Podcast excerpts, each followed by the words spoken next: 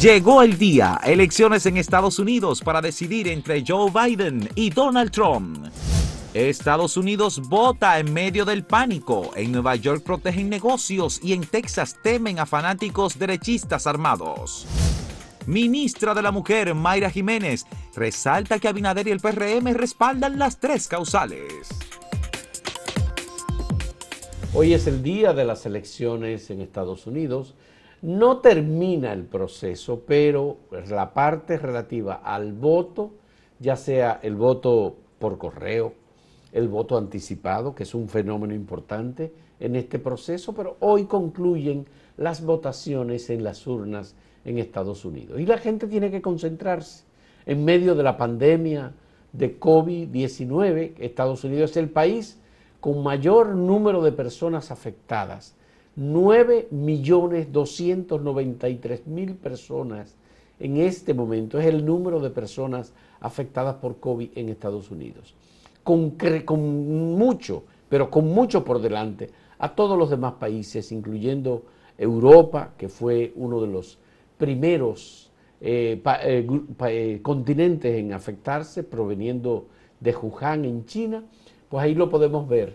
Estados Unidos tiene 900 9.293.310 personas infectadas y tiene más de 200.000 personas fallecidas por 231.566 eh, fallecimientos en Estados Unidos, lo que indica que ha habido un fracaso del sistema de salud norteamericano para lidiar con esta crisis. Y lo que hemos tenido son grandes manifestaciones de los dos partidos y de los dos candidatos, concentraciones en donde no ha habido protección, donde no hay mascarillas, en donde hay una versión distorsionada de lo que representa la pandemia o de lo que representa el COVID. Hay que decir Con Donald Trump diciendo que eso es una bendición porque él le dio y se salvó. Bueno, hay que decir que Biden se ha eh, cuidado un poco más. De hecho, han usado pantallas y cierto distanciamiento y él ha pedido a la gente que use mascarilla. Eh, eso no en el lado de Trump. Eh, hay que decir que esta administración del presidente Trump hasta que empezó esta crisis por la pandemia y, que hubo que cerrar la economía, exhibía numeritos macroeconómicos buenos. Pero eso no lo es todo. Porque no, y es hasta contradictorio, porque él llegó a la Casa Blanca diciendo que Wall Street se le oponía y que él iba a imponer mucho impuesto a la gente de Wall Street. Hizo lo contrario. A los grandes ricos les bajó los impuestos. A las corporaciones, a la gente que tiene más dinero, en el entendido de que eso iba a derramarse a los demás. Hubo cierto efecto positivo, pero un país no es solo esa economía. Hay que tener en cuenta el aspecto social, los derechos de la gente, que este señor no cree en nada de eso. Entonces, es como mucha gente aquí que dice, no, porque Trujillo hizo tal cosa. O sea, que una gente construya no lo es todo. Que Trujillo pagó la deuda externa. Es que además eso es una mentira. Ese robó 12 millones de dólares en esa operación, pero bueno o que construyó tal cosa, o que hizo un racacielo, eso no lo es todo. Eh, la gente necesita respeto, hay servicios, hay derechos. Los derechos siempre tienen que ir ensanchándose y es lo contrario, es un hombre antiderechos. Bueno, Estados Unidos ha estado en medio de la tensión más fuerte eh, luego de la lucha por los derechos civiles con el tema del racismo, el tema de la, lucha entre grupos, eh, digamos, eh, afroamericanos, por ejemplo, que han reclamado derechos, y el Ku Klux Klan, que son grupos derechistas y los de blancos que radicales, armados. de origen hispano. Eh, también está el tema de los derechos migrantes, el tema de los hispanos y los otros grupos que eh, se han asociado y que están definitivamente como minorías en Estados Unidos y que han perdido parte de los derechos que habían adquirido históricamente por la lucha de generaciones. Esto afecta. Y otro segmento de la población, porque hay que entender que los derechos, los derechos son progresivos y se van añadiendo eh, nuevos derechos y, y, eso es un avance para la humanidad, a menos que usted sea antiderecho, que es lo que ha demostrado en la práctica Donald Trump. Él entiende que, por ejemplo, hay que retroceder al tiempo en que la decisión de una mujer sobre un embarazo, eso debía ser ilegal que, por ejemplo, las personas LGTB no tienen derecho. Y una serie de cosas. Y una concepción de, que, que, data de los años 50, de un mundo bipolar, de guerra fría, que la realidad del mundo no es así hoy. Bueno, pues la otra cosa es que hemos tenido situaciones en Estados Unidos en que agentes policiales han asesinado a afroamericanos, a negros, y ha salido un movimiento que se llama Las vidas negras importan. Este movimiento es considerado como radical y violento y socialista por parte del presidente Donald Trump, terrorista en realidad. Eh, obviamente los miembros del Partido Demócrata, su candidato republicano, han apoyado este movimiento como un reclamo de eh, importantes sectores en donde hay presencia pues en estados importantes de eh, una gran cantidad de población afroamericana. Eh, y esto eh, es parte de la tensión que existe en Estados Unidos en los gobiernos del señor Trump.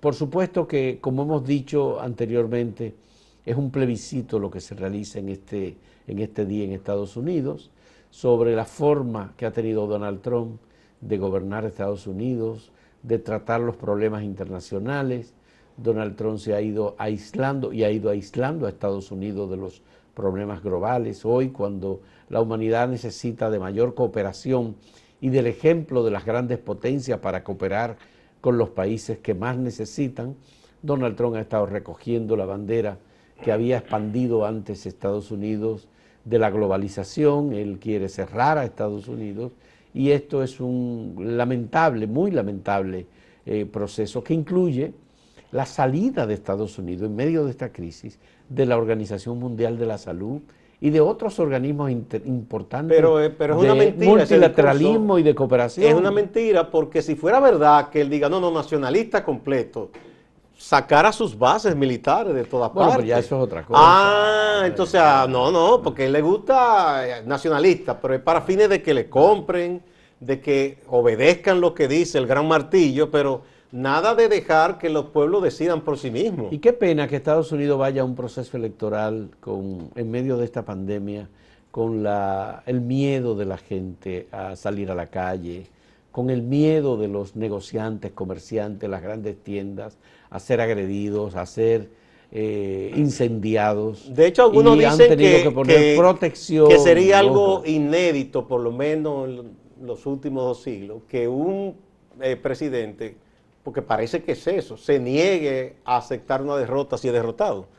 Pero yo no creo que llegue a tanto, pero bueno, hay esos temores. No, es un ciclón lo que va a ir hoy a Estados Unidos. En, Texas, a grandes ciudades como Nueva York. Todos esos grupos en Texas armados hasta los dientes. Veamos algunas de las fotos que. Dicen que, no, que ellos no van a aceptar si Trump. Eh, que tenemos, que nos enviaron amigos y personas que están en Nueva York y que nos envían de cómo en las grandes avenidas, la Quinta Avenida, en Madison, en Nueva York, señores, las tiendas están colocando... Eh, blindando, las, vitrinas. Las vitrinas para evitar eh, que algún tipo de poblada como resultado de las elecciones, de lo que diga el, conteo de las elecciones, se produzca eh, algún tipo de y si es que Trump es derrotado, lo que diga Trump, porque si él dice que no y se insubordina, eso podría provocar problemas. Eso es el temor.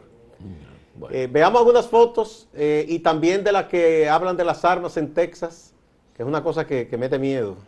Ah, bueno, pues los muchachos están buscándola. Pero ahí están esas imágenes que eh, representan, digamos, una realidad bastante deteriorada de la democracia y del proceso electoral en los Estados Unidos. Y decimos esto nada más que para agregar, República Dominicana el 5 de julio realizó un proceso electoral siendo un país del tercer mundo, una democracia limitada, en que Estados Unidos ha presionado para que sigan su ejemplo en muchos casos. Bueno, ese, este, ese ejemplo que no sigan. Eh, no es ese el ejemplo. Ahí están algunas de las fotografías. Sí. Eh, Eso es en Nueva York. Algunas de las fotos que nos enviaron ayer unos amigos que están precisamente en este momento en Nueva York y que representan eh, digamos, una, una parte de, la gravedad. De... La gente también ha estado abasteciéndose de comida, porque teme ah, como que fuera a pasar algo, pero en realidad yo no creo que vaya a ocurrir mucho, ¿eh?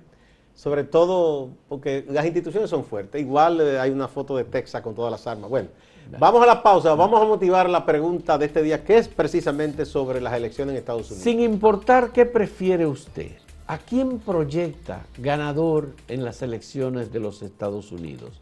Dos posibilidades, Joe Biden, Donald Trump.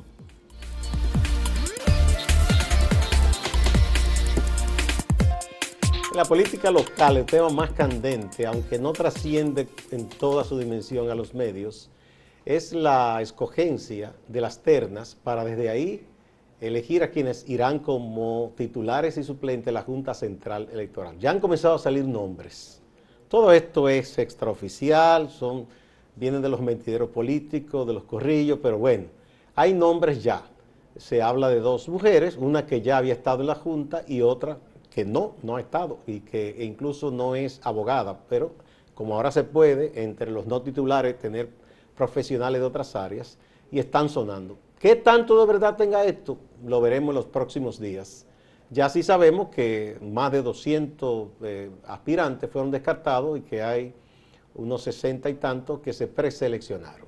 Bueno, Gustavo, este tema lo está manejando una comisión especial del Senado que fue designada para eh, analizar los currículums y para eh, entrevistar a las personas que aspiran a ser miembros titulares de la Junta Central Electoral. A ser seleccionados son cinco miembros titulares y posteriormente también la selección incluye un suplente para cada uno de los miembros. O sea que son 10 en total. Eh, primero preseleccionaron a 60 personas y posteriormente han procedido a seleccionar a 30 personas. Eh, esa preselección de 30 personas tiene que ser sometida ya al Pleno del Senado, que tiene el derecho de hacer variaciones o cambios a lo que diga la comisión. El Pleno es el, órgano de mayor autoridad y es el que toma la decisión.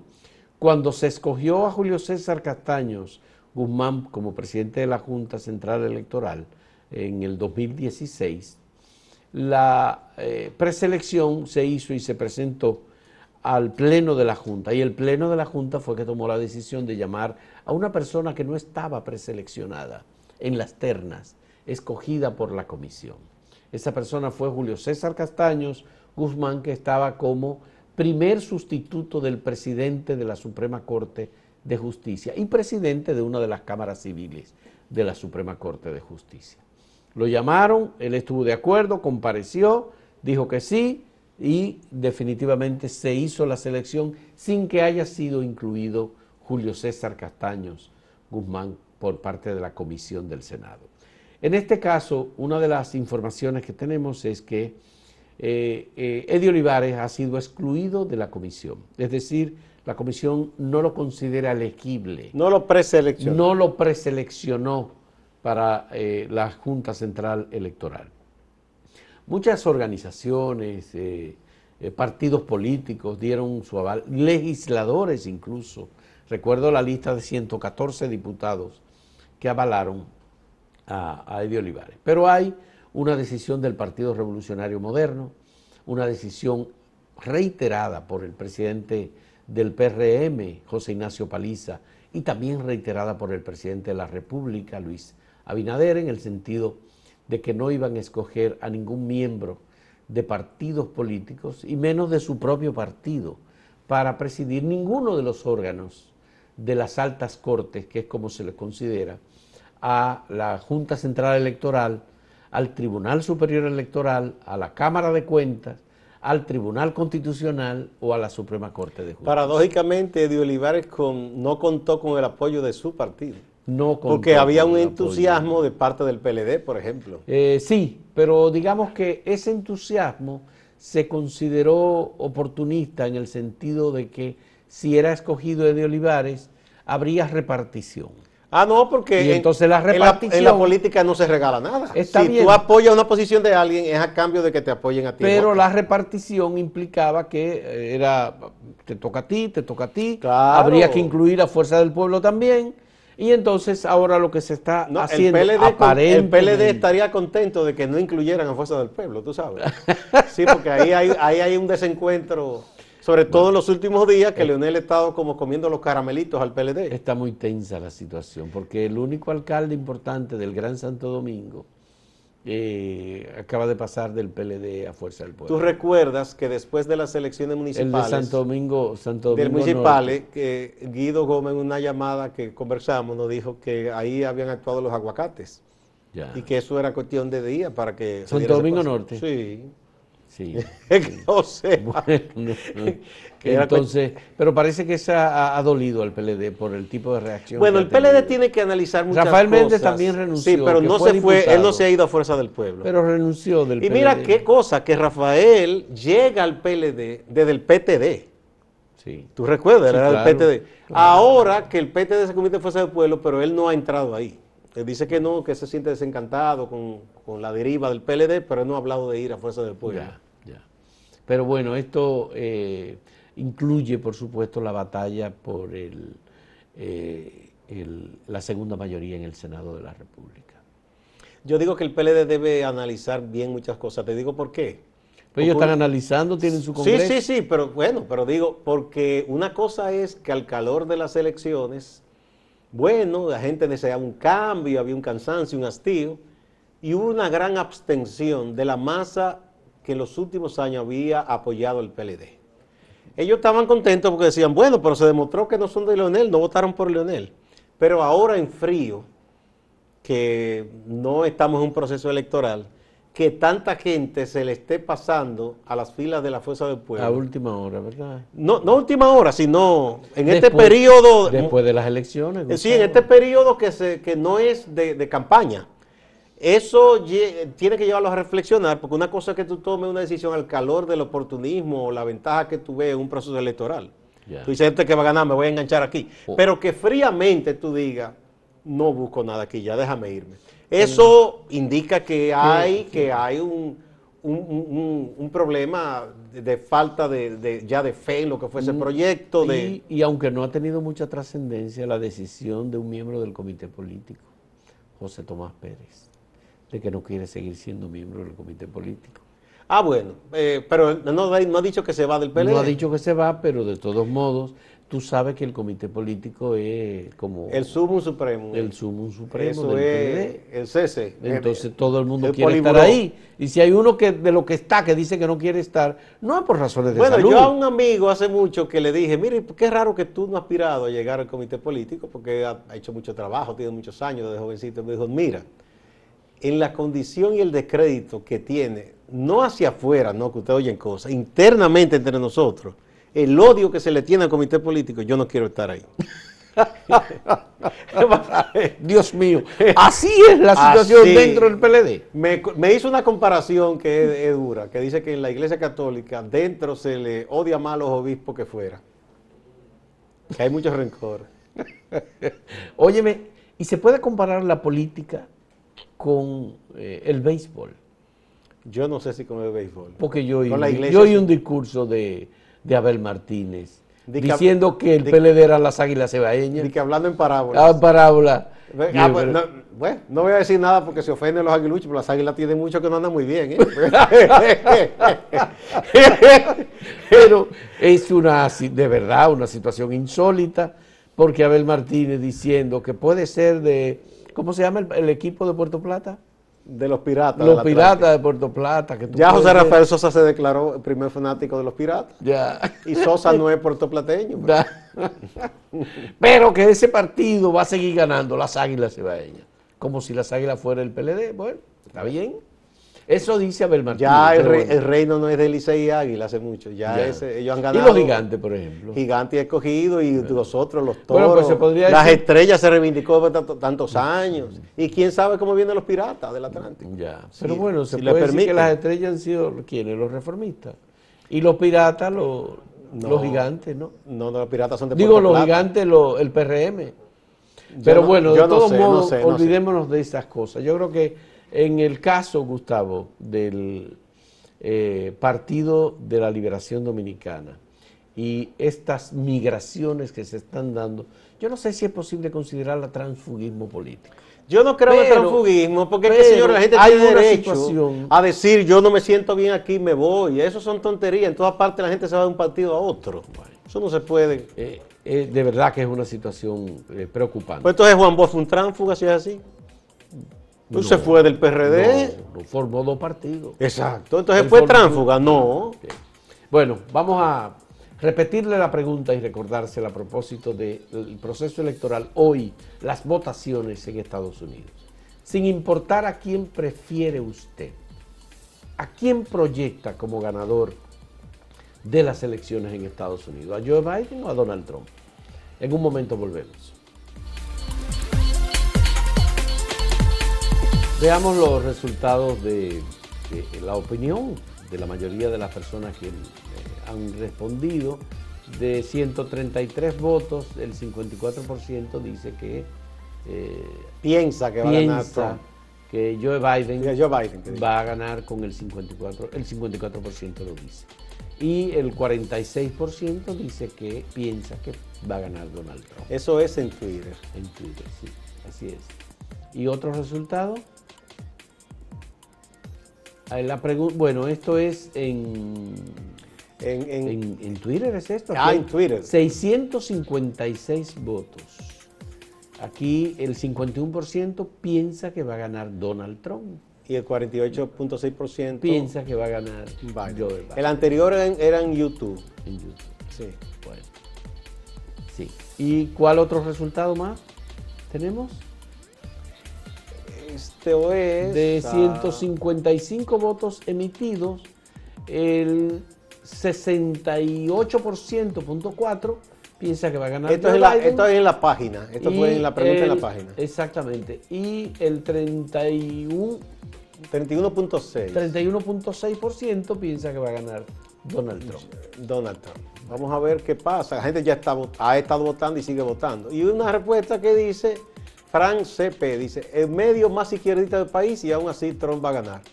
Bueno, yo creo que eso más que un insulto es un elogio, porque asumir ciertas posiciones, verdad, sí que fueran vergonzosas.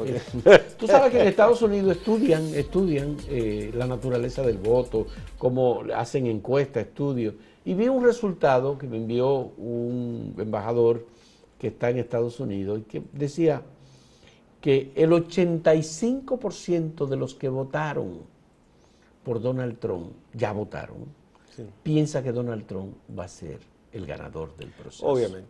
Y que solo el 55% de los que votaron por Biden piensa que Biden va a ganar claro, las elecciones. El voto, mientras más fanatizado es, una fe ciega. El voto de Trump es más duro. Es un voto duro que tiene. Sí, sí, sí, el Trump, sí, eso es así. Bueno, ya tenemos que ir, nos vamos con el compañero Máximo Laureano en la ciudad de Santiago. Parte de la plana mayor del Partido de la Liberación Dominicana, personas que hasta hace muy poquito eran funcionarios de mucha importancia en el gobierno, estuvieron en Santiago. Como voces locales, Julio César Valentín, presidente del Comité Provincial del PLD, ex senador por Santiago estuvo arengando a la militancia de cara al Congreso que prepara la organización morada, pero también destacó que el PLD, sobre todo Danilo Medina, hizo un gobierno ejemplar y que por ello el PLD no pasará más de cuatro años en la oposición política. Sugerirle que trabajemos con entusiasmo con empeño para la culminación de un Congreso ejemplar e histórico. Hay y habrá ver para servirle al pueblo dominicano. Bienvenidos compañeros, bienvenidas compañeros y compañeras. Buenas tardes. También de manera muy emotiva y como si estuviera en campaña plena, habló Abel Martínez, alcalde de Santiago. Tenemos en el Partido de la Liberación Dominicana la obra magnífica de los gobiernos del PLD que hace que hoy en día podamos hablar con orgullo en playas extranjeras, en otras latitudes del mundo. Ese es el PLD. Los PLDistas se reunieron en el club Los Pepines en esta ciudad en una especie de asamblea previa al Congreso que tienen pautado. Cambiando de tema, retomamos el tema del Licey al medio. el fiscal titular de Santiago, quien como Ministerio Público encabezó la investigación, ofrece algunos detalles e identifica a los cuatro ejecutivos de Copegas que serán procesados en la justicia. Lo que establece el reglamento 201 del Ministerio de Industria y Comercio fallaron las tres condiciones que debe tener toda estación de pendio de combustible, que es como la válvula de enfriamiento, la válvula de cierre de escape y una válvula que se prende con un encendido de un motor. Y eso fue la causa de lo que aquí ha ocurrido en esta tragedia que conmovió el país.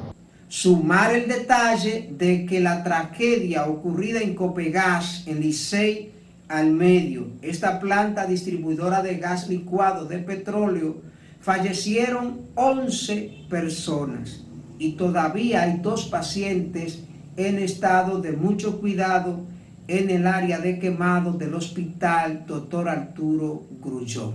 Y eso es lo que hace que esta pieza que se llama flexible, mirenla ahí, explotara. Eso eh, es, explotara la goma de ese flexible y por ahí es que se escapa todo el combustible que dio al traste con esta tragedia de que han perdido la vida 11 personas y dos personas están gravemente todavía internas. Distante pero pendiente de la actualidad noticiosa desde Santiago y la región del Cibao. Siga la programación de Acento TV.